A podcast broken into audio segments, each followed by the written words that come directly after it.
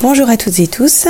Je vais vous proposer aujourd'hui une chronique un petit peu technique, mais je pense que la mise au point peut être intéressante. Alors il s'agit du traitement de la crise de goutte. Donc pour revenir simplement, la goutte est une affection qui est liée à la formation de cristaux d'acide urique. Et le plus souvent, il s'agit de cristaux qui se forment au niveau des articulations. Donc ça peut se manifester par une inflammation articulaire aiguë avec une rougeur, une douleur, une chaleur et un œdème. La localisation préférentielle, c'est la base d'un gros orteil, mais ça peut se localiser sur d'autres articulations la plupart des augmentations du taux d'acide urique dans le sang, donc qui s'appellent les hyperuricémies, ne se manifestent pas forcément par une crise de goutte. C'est-à-dire qu'on a une crise de goutte. Dans ce cas-là, ça veut dire qu'on a systématiquement donc un taux d'acide urique trop élevé dans le sang. Mais quand on a un taux d'acide urique élevé dans le sang, ça ne veut pas forcément dire qu'on va avoir des crises de goutte.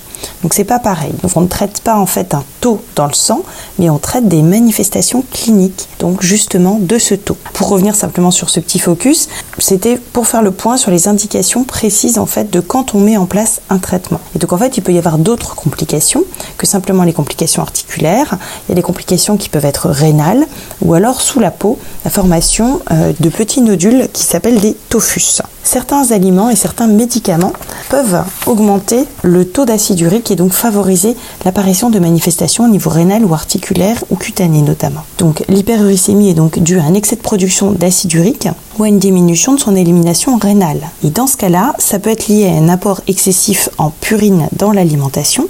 Donc par exemple certains poissons aux fruits de mer, l'alcool, les boissons sucrées exposent à un risque aigu accru d'hyperuricémie ou de crise de goutte. Et certains médicaments également, euh, notamment des médicaments qui sont utilisés dans le traitement du cancer ou certains médicaments diurétiques, donc utilisés pour traiter l'insuffisance cardiaque. Donc c'est des médicaments qui restent indispensables, mais malgré tout, euh, qui peuvent quand même exposer à faire des crises de gouttes et justifier dans ce cas-là d'un traitement de fond si les crises de gouttes sont répétées. On recommande en général un traitement hypouricémiant quand vraiment on est très gêné par des crises de gouttes ou qu'il y a des manifestations euh, cutanées avec présence au niveau euh, cutané de lésions qui euh, montrent qu'il y a effectivement un taux qui est trop élevé et qui est mal supporté par l'organisme. De la même manière, il peut y avoir aussi des calculs rénaux qui se forment à base d'acide urique.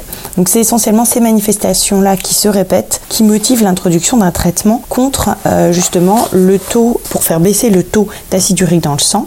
Et donc ça c'est un traitement au long cours. Mais ça reste des traitements qui peuvent quand même avoir des conséquences, notamment euh, d'hypersensibilité cutanée ou augmenter le risque cardiovasculaire. Et donc en fait c'est pas des médicaments qu'on peut prendre de manière anodine et régulière s'il n'y a pas vraiment un inconfort en termes de fréquence de crise de goutte ou de calcul rénaux. Donc c'est vraiment important c'est le message essentiel des actualisations sur justement la mise en route de ces traitements. Et donc les traitements en pratique, essentiellement qui sont testés et qui sont recommandés, c'est essentiellement l'allopurinol. Il y a d'autres traitements qui sont recommandés en seconde intention.